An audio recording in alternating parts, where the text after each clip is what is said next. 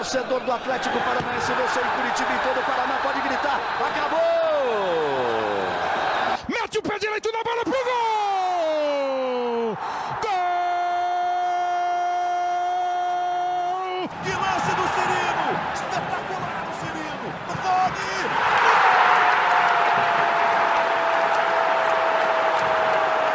Fala pessoal do GE, está no ar mais um podcast. Sabe de quem? Do Atlético! Fala torcida rubro-negra, tudo certo? Eu sou Fernando Freire, repórter do GE. Estamos começando agora a 47ª edição do podcast GE Atlético. Hoje nós vamos falar sobre o crescimento do clube nos últimos anos, sobre os desafios para o futuro, sobre o peso que a punição da FIFA, no caso Rony, pode ter e sobre as expectativas para a temporada de 2021. Nós teremos quatro participações especiais hoje. Dois comentaristas de fora do Paraná, o Casagrande e o Maurício Noriega, e dois jornalistas aqui da imprensa paranaense, a Nádia Mauad e o Thiago Ribeiro. Nós vamos começar falando sobre o crescimento do Atlético nos últimos anos. O Furacão conquistou o Brasileirão de 2001, foi vice-campeão em 2004 e chegou na final da Libertadores de 2005. Aí viveu alguns altos e baixos, mas voltou ao topo com os títulos da Sul-Americana de 2018 e da Copa do Brasil de 2019. O Casagrande vai ser o primeiro a falar aqui. Ele fala sobre essa evolução do Atlético e repara bem, ele contou uma história ali bem curiosa, revelou uma história que eu particularmente não conhecia, que ele quase veio jogar no Atlético em 1995. Fala aí, Casão. Olá pessoal, olá Fernando, obrigado pelo convite para participar desse podcast falando sobre o Atlético. Primeiro vou contar uma história bem rápida que pouca gente sabe. Em 95 eu quase joguei no Atlético. Meu contrato terminou com o Corinthians em 94. O Atlético se interessou, eu também. Fui para Curitiba, fiz exames médicos, mas não passei por causa do meu joelho. Meu joelho era muito mal mesmo, acabei parando de jogar por causa dele, mas teria sido bem legal ter jogado no Atlético. A evolução do Atlético começou com uma mentalidade vencedora, uma formação de uma mentalidade vencedora. Depois veio uma estrutura de trabalho, uma arena maravilhosa, uma das arenas mais bonitas é, do país. Depois começaram as conquistas, né? Campeonato Brasileiro, Vice-Libertadores, 2019 foi mágico, né? Sul-Americana e Copa do Brasil. 2020 não foi tão bem no Campeonato Brasileiro. É, Para mim deveria ter sido melhor, poderia ter sido melhor, até classificando para Libertadores, mas o Atlético está se encaixando nos grandes clubes do país, de estrutura, na parte econômica e de força de, de, equipe mesmo, de time. Eu vejo o Atlético conquistando esse espaço e não está muito longe para se firmar nessa posição, porque o Brasil está bem dividido no futebol, até por causa da parte econômica. E o Atlético, na minha opinião, está na parte de cima dessa divisão. E logo, logo vai conquistar mais títulos, vai brigar diretamente por um título brasileiro novamente. Então eu acredito nessa evolução do Atlético que não tem mais volta. É só para cima agora. Valeu? Um beijo a todos. Tá aí, portanto, o Casão falando, né? O Atlético, a partir de agora, na opinião dele, abre aspas, só para cima. Enfim, o torcedor aí fica confiante com a, a declaração do Casão e, claro, com o trabalho que o Atlético vem desenvolvendo dentro e fora de campo.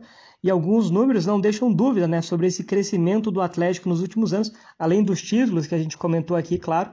Separei aqui alguns dados que mostram essa evolução do Atlético.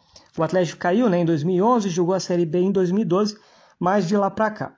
O Atlético ficou em terceiro lugar em 2013, em oitavo lugar em 2014, em décimo lugar em 2015, em sexto lugar em 2016, em décimo primeiro lugar em 2017, foi a pior campanha, um décimo primeiro lugar, foi sétimo lugar em 2018, quinto lugar em 2019 e nono lugar em 2020, ou seja, desde que voltou da Série B, o Atlético ficou no top 10 em todas as edições, com exceção de 2017, foi o pior ano desde o retorno, um décimo primeiro lugar. Mesmo assim, o Atlético ali sempre conseguindo uma boa campanha, conquistando normalmente vaga para Libertadores ou para Sul-Americana. Hoje o Atlético é o quinto lugar no ranking de clubes da CBF. Passou o Santos né, na última atualização, só está atrás do Flamengo, do Palmeiras, do Grêmio e do Internacional. Comentei aqui um pouco também sobre as competições sul-americanas. O Atlético jogou a Libertadores em 2017, a Sul-Americana em 2018, quando foi o campeão, a Libertadores de 2019 e 2020 e vai jogar a Sul-Americana de 2021, ou seja, vai para o quinto ano seguido disputando uma competição continental. É importante para consolidar a marca El Paranaense, que a gente costuma brincar na imprensa, os próprios, os próprios torcedores também falam disso. É, apesar de toda essa evolução, os números que eu mostrei, o Casagrande também destacando, o Atlético dificilmente é colocado entre os favoritos ao título do Brasileirão. Nas últimas edições, por exemplo, o Atlético não foi considerado, normalmente era ali Flamengo, Corinthians, Palmeiras, Cruzeiro, enfim, nos últimos anos ficou muito é, concentrado nesses clubes, é tradicional, né? Grêmio, Inter também, normalmente são os clubes que são citados. Daí eu perguntei para o Maurício Noriega por que, que o Atlético não é considerado normalmente é, candidato ao título e o que, que ele imagina para o futuro, se em breve o Atlético vai ser, entrar nesse patamar dos clubes que são considerados favoritos ao título do Brasileirão. Fala, Noriega. Eu acho que, é, que o Atlético já está inserido no, no contexto da disputa né, dos títulos, né? Tem conseguido títulos importantes nas últimas temporadas, o que eu vejo entre os clubes que disputam efetivamente o título do Campeonato Brasileiro, que demanda uma, uma exigência diferente em relação às Copas, né, os torneios com jogos eliminatórios, é a questão do elenco. A gente pode avaliar aí que os times que têm conquistado o Campeonato Brasileiro são times que têm elencos diferenciados em tudo, não apenas na quantidade, mas também na qualidade. Acho que os maiores exemplos hoje são o Flamengo e o Palmeiras, que eles podem contar com substituições que, que são feitas em relação a uma série de aspectos, né? não apenas lesões, mas no caso agora da Covid, quando muda muito o time, o time não perde tanta qualidade no conjunto. As alterações são feitas, mas as substituições elas continuam fazendo com que a equipe tenha um rendimento padronizado. Claro que nenhum time do mundo tem 22 jogadores do mesmo nível. Senão a gente não teria titulares e reservas, né? Uma coisa mais ou menos óbvia. Mas as substituições que acontecem no Palmeiras e no Flamengo, elas não têm muito impacto no desempenho coletivo da equipe. Acho que o, o caminho para o Atlético é esse. O Atlético tem, tem uma, uma estrutura maravilhosa que eu conheço profundamente, conheço desde o início. Fui visitar o CT antes de o CT ser inaugurado, né? Tive a oportunidade de conhecer o projeto do Atlético quando o estádio, o velho estádio Joaquim Américo começou a ser demolido. Então eu sei da, da, do projeto do Atlético para longo prazo. E já é um time hoje que pode disputar títulos nacionais com frequência. Não é uma coisa acidental. Ele está chegando, chegando bastante. O problema do Campeonato Brasileiro, eu vejo, é a questão do elenco. Se não tiver um grande elenco, um elenco que possibilite alterações, que possibilite passar pela temporada inteira sem grandes alterações de rendimento, fica difícil. Essa, essa é a grande diferença hoje que eu vejo, principalmente entre Palmeiras e Flamengo, Flamengo e Palmeiras, em relação aos demais times. É, o Atlético Mineiro está tentando corrigir isso, dando uma encorpada no seu elenco. Vimos o São Paulo no Campeonato Brasileiro da última temporada, que faltou elenco para manter é, rendimento. internacional, a mesma coisa, faltou elenco. Então, a realidade hoje para um campeonato de 38 rodadas, desafiador, eu acho que é essa: ter um bom elenco, ter boas peças de reposição. Fácil? Não é, claro que não é, principalmente para um clube como o Atlético, que tem uma questão de, de receitas diferentes em relação a clubes como Palmeiras e Flamengo, Corinthians, São Paulo, próprio Grêmio próprio internacional. Então o Atlético muitas vezes tem que se desfazer de jogadores de uma forma meio sistemática para poder sobreviver. Mas eu vejo o futuro do Atlético. A gente está tendo uma alteração aí na, na, no desenho de forças do futebol brasileiro. Algumas equipes grandes, tradicionais, vão acabar perdendo espaço para outras equipes grandes que não têm tanta tradição ainda histórica. Né? O Atlético está construindo essa tradição histórica no futebol nacional. Sempre foi grande no Paraná, atingiu o status de grande no Brasil com as conquistas e a gente vê times aí como Botafogo tendo muita dificuldade, o Cruzeiro tendo muita dificuldade, o Vasco e as, as forças emergentes vão ocupar esse espaço. Eu diria que o Atlético já está ocupando. Tá aí, portanto, Noriega, brigadão pela participação, Noriega. E agora falando sobre o planejamento do clube para 2021, passa muito pelo resultado do julgamento do caso Rony, né? O Atlético pegou em um primeiro julgamento uma suspensão de duas janelas de transferência, em que não pode contratar, registrar novos jogadores. Essa suspensão vai até a metade deste ano. Se a punição for mantida, então o Atlético vai ter que cumprir mais aí alguns meses sem poder contratar. E esses meses a mais vão acabar afetando as participações do Atlético, porque o, a Sul-Americana, a Copa do Brasil e o Brasileirão começam antes dessa punição. Então o Atlético só poderia contratar com as competições em andamento. Já se essa punição for reduzida, o Atlético pode contratar imediatamente. O Atlético tem alguns nomes né, no mercado que estão sendo observados. A gente trouxe aqui já Ademir, Matheus Babi, Lucas Lourenço, enfim, alguns nomes. Lógico, o Ademir, por exemplo, tem uma concorrência grande, mas o Atlético trabalhando já esperando enquanto não sai um resultado desse julgamento na Corte Arbitral do Esporte.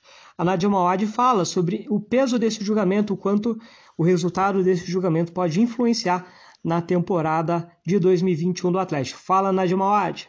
Fala, galera, beleza? Um prazer estar aqui com vocês.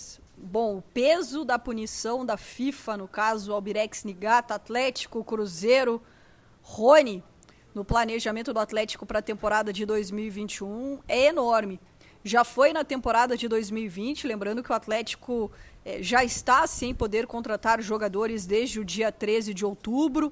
Ainda conseguiu se reforçar no finalzinho com Pedro Henrique, Renato Kaiser, Jorginho, que acabou não rendendo e foi até emprestado.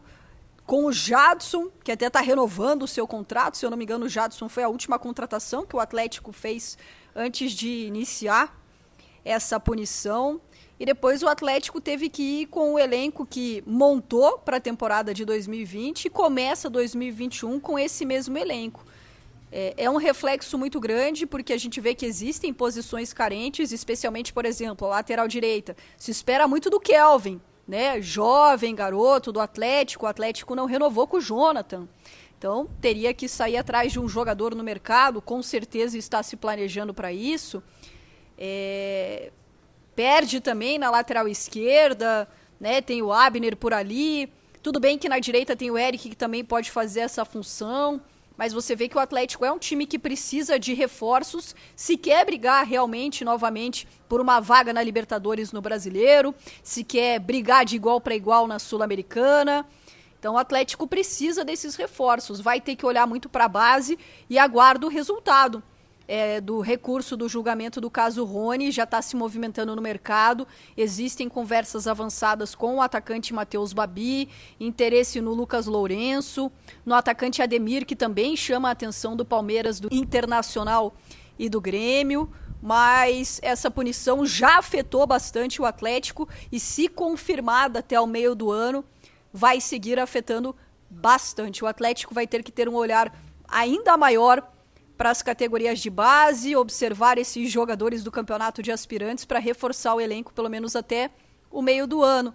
Mas a Sul-Americana já começa em junho, depois em julho, agosto já pode contratar, seria um reflexo ali para início de Campeonato Brasileiro e início de Copa Sul-Americana. Mas para montagem de um elenco, para dar ritmo, para dar entrosamento, é uma punição que já prejudicou e segue prejudicando bastante. Não à toa o Atlético tentou e está tentando de todas as maneiras reverter essa punição. Valeu, pessoal. Um beijo. Tá aí, portanto, a Nádia Mauad caminhando agora para a reta final do nosso podcast. É, o Atlético, né, como todo mundo sabe, joga com um time de aspirantes no Campeonato Paranaense, um time que nessa temporada tem idade sub-23. Os jogadores mais velhos ali, o Bissoli, por exemplo, tem 23 anos apenas. A maioria dos jogadores com idade de 18, 19, 20 anos um grupo bastante jovem, vários inclusive que foram vice-campeões brasileiros na categoria sub-20 na temporada passada. Então o Atlético consegue dar prioridade, dar tempo para que o grupo principal foque só nas outras competições, né? Sul-Americana, Copa do Brasil e Brasileirão. A Sul-Americana vai ser o primeiro desafio do Atlético, começa em 20 de abril, na semana de 20 de abril, né? pode ser um dia antes, um dia depois, e o Atlético tem aí, portanto, um pouco menos de um mês para trabalhar. O Atlético, inclusive, anunciou né, hoje que vai lá para o interior do Rio Grande do Sul, via mão, ali pertinho de Porto Alegre, para realizar uma pré-temporada, uma intertemporada lá, pros, já que aqui no Curitiba não pode treinar os grupos principal e de aspirantes vão realizar esse trabalho lá pertinho de Porto Alegre para recuperar o ritmo de jogo, para trabalhar. Os jogadores do grupo principal vão retomar, vão iniciar a pré-temporada agora. Então o Atlético vai ter esse tempo aí, praticamente um mês, até a estreia do grupo principal. O Thiago fala sobre as expectativas dele para a temporada de 2021. Fala, Thiago Ribeiro. Oi, Freire, tudo certo? Bom, falar sobre a expectativa para 2021 não é das mais fáceis, né?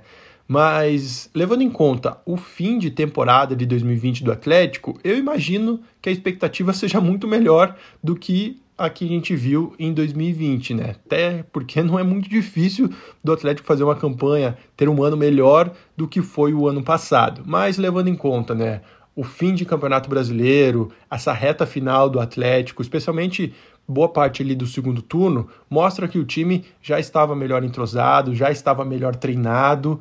E eu acho que com essa nova comissão técnica, nova meio velha, né, digamos, né, porque todos ali basicamente já estavam em 2020, é, nesse, nesse fim de temporada de 2020 no Atlético. A efetivação do Antônio Oliveira, claro, é muito importante, mas ter o respaldo do Paulo Tuori nessa comissão técnica integrada, que ele adora ressaltar, que é um projeto inovador do Atlético, sem dúvida facilita essa entre aspas, chegada do Antônio Oliveira, até porque a gente sabe que o próprio grupo do Atlético aprovou o fato dele ter sido efetivado, do português ter sido efetivado. Esse é um ponto. Então, eu acho que só por isso a expectativa para 2021 tem tudo para ser mais mais empolgante para o torcedor, digamos assim, do que foi 2020. Mas os desafios são inúmeros, especialmente em termos de contratação. O Atlético precisa saber realmente, espero que já seja nessas duas próximas semanas, né, que é a expectativa, ter uma, uma certa noção se ele vai ter a possibilidade de contratar já a partir de agora ou vai ter que esperar ainda mais um tempo para contratar, é, porque existe sim a possibilidade de perder alguns jogadores importantes desse elenco atual, referências técnicas. O caso do Nicão, por exemplo, que já demonstrou várias vezes a vontade de fazer um pé de meia, de ser negociado, de vestir uma outra camisa, não sei se no exterior ou aqui mesmo no Brasil, em outro time que tenha a condição de pagar um salário um pouco maior para ele. Se o Nicão sair, por exemplo, eu acho que o Atlético vai ter que se movimentar. A gente sabe que o Atlético está com interesse em alguns jogadores jovens de alguns outros times da Série A e da Série B. Mas se o Nicão sair, vai ter que colocar a mão no bolso e talvez esse seja o maior desafio do Atlético. A torcida já entendeu que o time está num outro patamar. E a torcida se acostumou com aquele patamar de 2018 e 2019, que é o de brigar por títulos grandes. E para brigar por títulos grandes, vai ter que colocar a mão no bolso. A torcida não vai ter paciência. E não é todo dia que vai cair do nada no, no colo um Bruno Guimarães, um Renan Lodge. Não é todo dia que vai surgir assim um, uma revelação da base, por exemplo. Por mais que a base do Atlético tenha, e a gente tenha, tem visto, né, tá, que está nascendo muitos, muitos jovens promissores, mas para brigar realmente por, por algo importante em 2021, eu acho que a diretoria do Atlético vai ter que fugir um pouco do que ela costuma fazer e vai ter que colocar a mão do bolso. Talvez esse seja o, principal desafio do Atlético para 2021, viu, Freire? Tá aí, portanto, o Thiago Ribeiro. Lembrando então, né, a Sul-Americana, que vai ser o primeiro desafio do grupo principal do Atlético, começa na semana de 20 de abril, daqui quase um mês. E o Campeonato Paranaense segue com a indefinição. O Atlético agora voltando a treinar mesmo longe do Paraná, pode ser que a federação marque mais alguns jogos. Vamos ficar de olho aí na tabela. Provavelmente, se o Atlético tiver jogos marcados para a próxima semana, se a restrição aqui em Curitiba for mantida, esses jogos provavelmente seriam fora de casa. Já se a restrição aqui em Curitiba cair, aí provavelmente o Atlético pode voltar a jogar na Arena da Baixada e a federação ganha algumas possibilidades a mais, né? Porque vários jogos do Atlético é, são como mandante, o Atlético não pode jogar aqui em Curitiba, o jogo contra o Coxa e contra o Paraná também entram nessa, nesse balaio. Então, se as restrições em Curitiba forem é, reduzidas ou deixarem de existir, aí na próxima semana pode ser que o Atlético já volte a jogar em casa. Então é isso, pessoal. Ouvimos aqui Maurício Noriega, Casa Grande, Nádia Mauad, Thiago Ribeiro falando um pouco sobre esse crescimento do Atlético. Vocês podem comentar aqui embaixo. O que vocês imaginam para o Atlético? Vocês acham que o Atlético vai demorar para conquistar um título brasileiro? Ou é questão de tempo, nos próximos anos, se priorizar o Brasileirão, já pode conquistar o título nacional que o Atlético conquistou em 2001, bateu na trave em 2004. Será que nos próximos anos consegue o bicampeonato? É só comentar aqui embaixo. Lembrando então, né, os, os próximos jogos do Atlético não tem data marcada. O time de aspirantes segue de olho no Campeonato Paranense, aguardando uma definição. Já o grupo principal vai depender de um sorteio da Sul-Americana, mas que começa só em 20 de abril. Então, o Atlético tem um tempo e uma folga no calendário um mês praticamente de pré-temporada para se preparar bem. O grupo comandado pelo Antônio Oliveira, né, enquanto o Aspirantes passa a ser comandado pelo Bruno Lazzaroni. Enfim, o Atlético se preparando para uma temporada atípica mais uma vez e que o Atlético vai tentar resultados melhores nessa temporada. Fechando, portanto, a 47ª edição do podcast G Atlético. Lembrando aqui embaixo é só deixar seus comentários, perguntas, dúvidas, sugestões ou opiniões. O espaço está aberto. A participação de vocês é muito legal. Valeu, pessoal. Até a próxima.